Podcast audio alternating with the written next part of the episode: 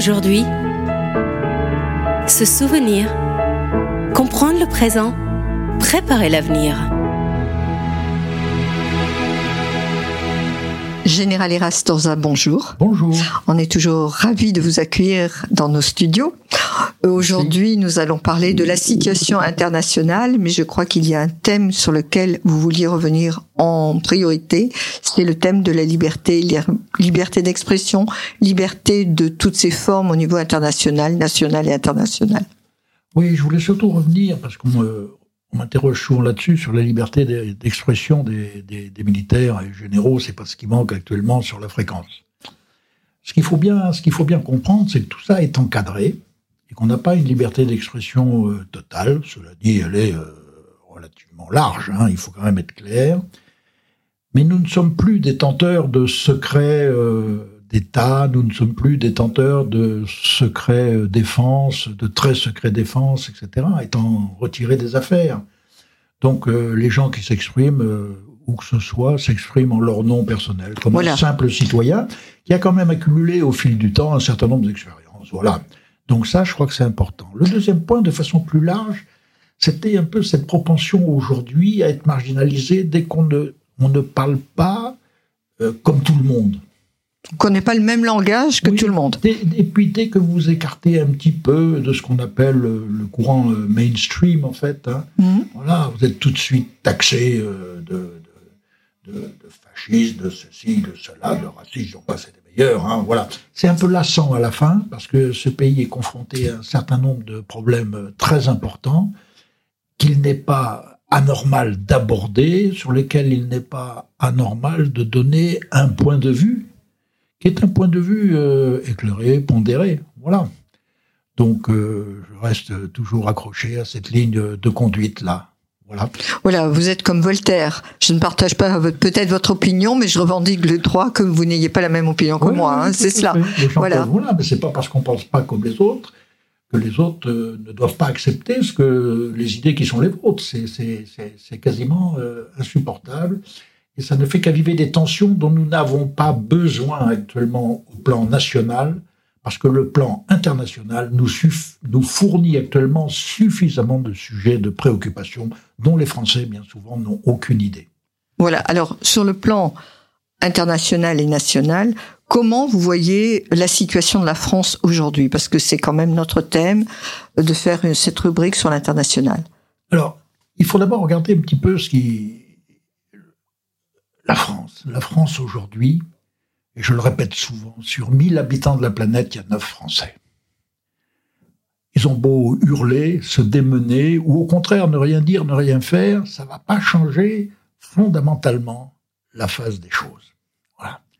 Il y a actuellement des évolutions qui se font, que ce soit en Chine, en Inde, et, surtout en Afrique, on va y revenir, euh, qui vont faire que finalement on pourrait bien se passer de nous on pourrait bien se passer de nous, euh, quitte à ce que notre euh, ego en, en subisse, en, subisse ouais, euh, en, pâtisse ou, ou, finalement soit frustré.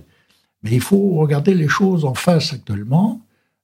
notre position devient, nous sommes toujours une puissance économique et, militaire qui compte, bien évidemment. Hein. nous sommes une puissance nucléaire, membre permanent du Conseil de sécurité, ce que beaucoup de monde actuellement nous, nous, nous conteste. Nous conteste. Tout à fait. C'est un héritage de la Deuxième Guerre mondiale. Actuellement, il y a un tas de pays qui se disent, mais pourquoi pas nous hein? D'ailleurs, ça met, euh, on sent quand même une position inconfortable pour la France aujourd'hui. Oui, bien sûr. Alors en plus, si vous voulez, on se retrouve un petit peu aujourd'hui avec tout ce que nous voulons, venons de vivre et sommes en train de vivre dans la situation que, vous savez, de, de cette personne finalement qui critique ses voisins et qui n'est pas capable d'élever ses gosses, quoi. Bon, on me l'a dit, je l'ai déjà vécu, et je l'ai vécu euh, en Afrique avec un ancien chef d'État qui, regardant la télé, me disait euh, Oui, c'est bien beau, mais enfin, quand même, euh, vous avez des problèmes qu'on n'aimerait pas avoir chez nous, quoi. Oui. Voilà.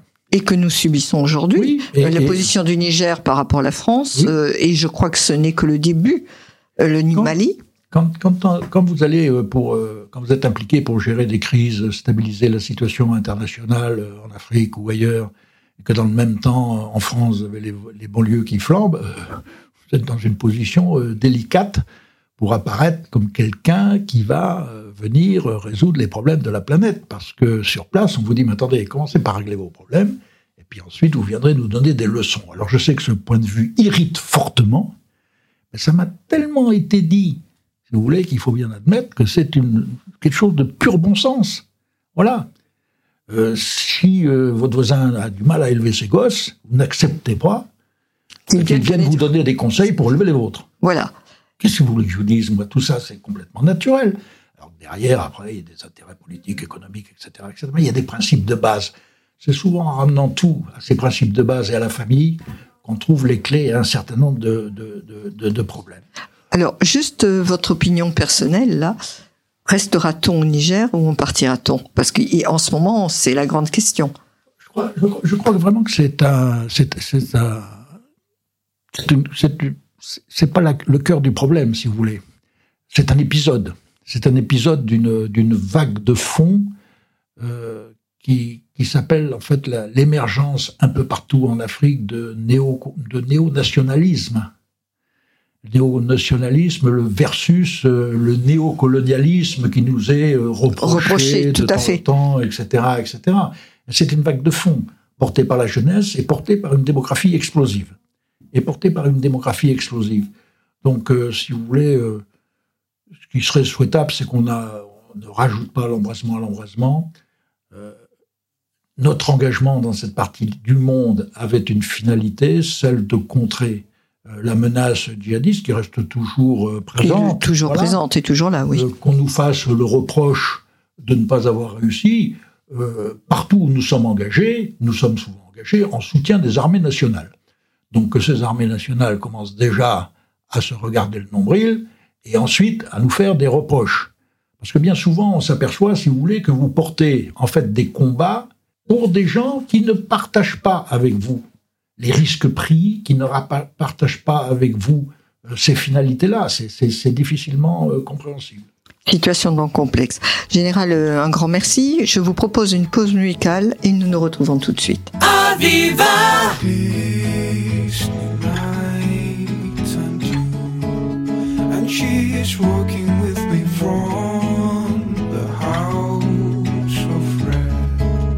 I hear a child crying, folks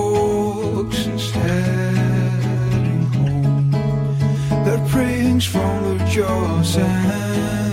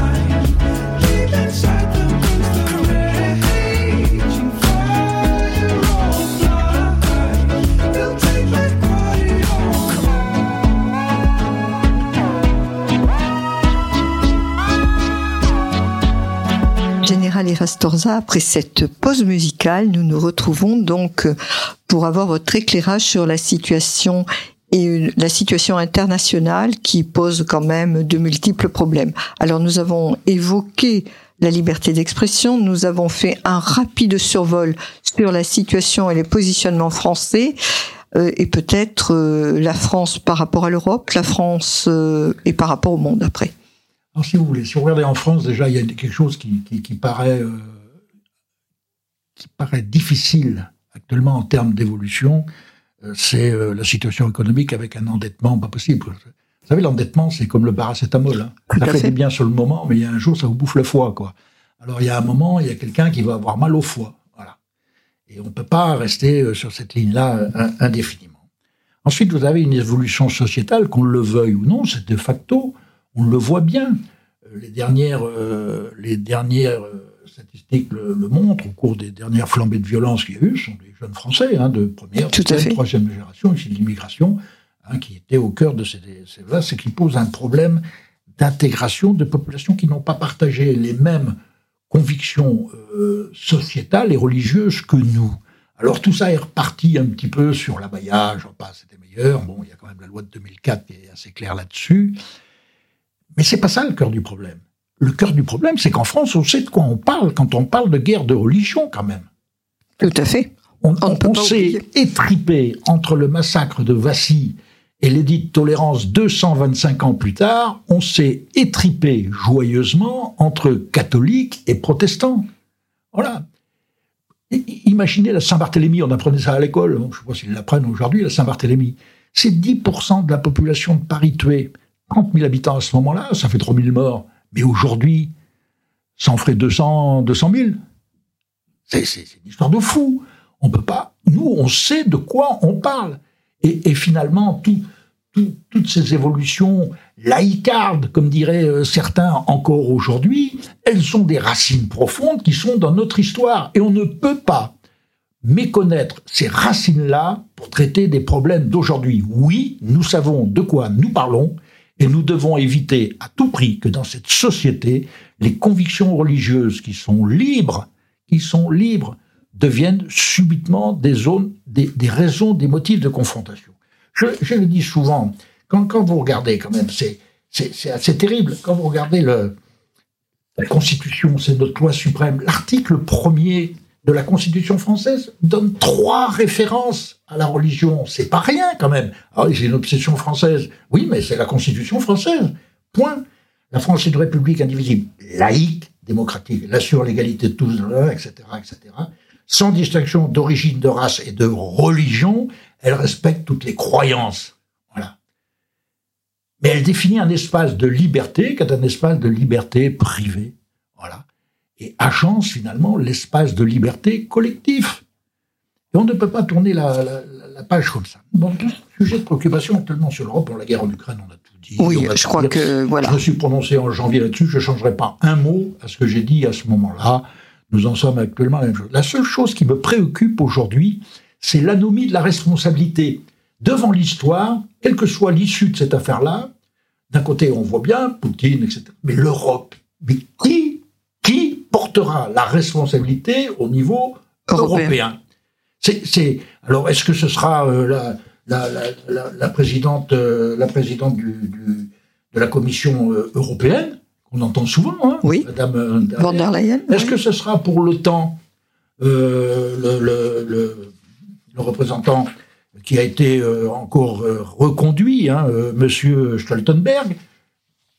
Mais où sont est-ce que dans nos livres d'histoire, prochainement, est-ce qu'on parlera Est-ce qu'il y aura un équivalent Clémenceau, un équivalent Louis XIV Je ne sais pas. Est-ce qu'il y aura Stoltenberg, von der Leyen Mais à quel titre? À quel titre? Où, est la démocratie? Où est le suffrage universel? Où voilà. C'est une interrogation que j'ai. C'est qui porte au nom des Européens ce combat-là? Voilà. J'avoue que c'est ce qui me laisse le plus perplexe actuellement le reste, on en a plein la télé tous les matins. Oui. Mais il y a un vrai problème, il y a un vrai problème de fond, c'est qui porte la responsabilité effective de l'engagement européen et de la défense des intérêts européens, alors que ne pèse actuellement aucune menace à leurs frontières et à leur espace vital. Tout à fait. Qui porte la responsabilité de ce conflit européen C'est triste d'en être, d'en être arrivé là, mais il y a quand même un problème. Qui porte la responsabilité alors, au niveau international, euh, quelle est alors ça va être un petit peu rapide, je m'en excuse, général, mais euh, il nous reste quelques minutes pour voir cette situation à l'international. On a évoqué un petit peu l'Afrique tout à l'heure. Bon, par rapport au début de l'année, on en est à deux coups d'État de plus, de pieds complètement différents, etc. C'est c'est exactement ce que je, je disais tout à l'heure. Et puis après, vous avez cette dérive, euh, cette, euh, cette dérive euh, dans le sud-est asiatique avec une inversion des pôles entre la Chine et l'Inde, des Américains qui regardent de plus en plus, mais c'est pas nouveau, on a l'impression de découvrir le truc, qui regardent de plus en plus vers le Pacifique. Ils ont toute une côte qui est, qui est pacifique, donc on voit pas pourquoi ils regarderaient pas vers l'autre côté de cet océan-là depuis depuis depuis des temps, depuis que les États-Unis existent au moins. Voilà. Donc euh, c'est pas c'est pas forcément euh, c'est pas forcément un coup, mais mais ça peut être une bombe. Voilà, ma question c'était celle-ci. Pensez-vous vraiment vous à titre personnel que nous sommes sur une poudrière? Je crois que les gens, on l'avait évoqué, je sais pas si on l'a évoqué ici, le, risque nucléaire. Les gens n'ont pas pas d'idée de ce qu'est le risque nucléaire. Oui, vous nous aviez. Il y a, pas de. il vous nous avez alerté sur ce risque. Et on le voit bien, les, les, crises sont toujours maintenues à un niveau. Euh, infranucléaire, euh, parce qu'au-dessus, les dirigeants politiques et les chefs militaires qui, qui, qui, les, qui les conseillent euh, savent, eux, exactement de quoi ils retournent. Mhm. Donc on ne peut pas euh, faire mumuse avec ça, quoi. Voilà. Alors, on peut se dire qu'on va aller vers une succession de conflits larvés, de tensions qui pourraient être extrêmes hein, par moment. Hein. on a évoqué des batailles navales, des batailles aériennes, etc., etc. Bon, le nucléaire, c'est la sanctuarisation du, de son propre territoire, qu'il soit chinois, qu'il soit euh, américain, qu'il soit français, etc. Donc on ne peut pas imaginer que ça serve dans une guerre d'agression, etc. Ça me, paraît, ça me paraît difficile.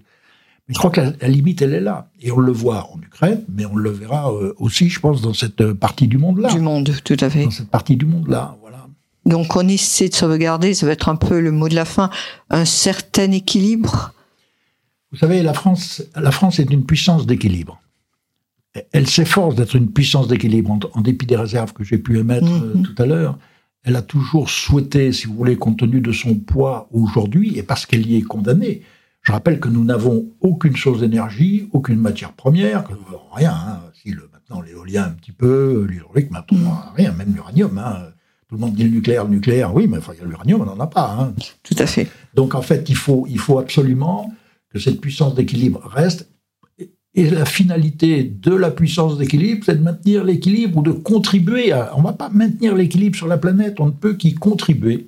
Je pense que la parole de la France porte encore dans ce, dans ce, dans ce domaine-là, voilà, même si elle est décriée. Si vous dites rien, de toute façon, on ne vous fera aucun reproche. Mais dès que vous dites quelque chose, vous faites quelque chose, à ce moment-là, vous serez inévitablement exposé à la vindicte populaire, qu'elle soit nationale ou internationale. C'est comme ça. Voilà, mais je pense que la France a toujours un rôle à jouer. Merci beaucoup, Général. Merci de cette note d'espoir quand même. Et puis on vous retrouve prochainement pour faire un nouveau point sur l'international. Merci beaucoup.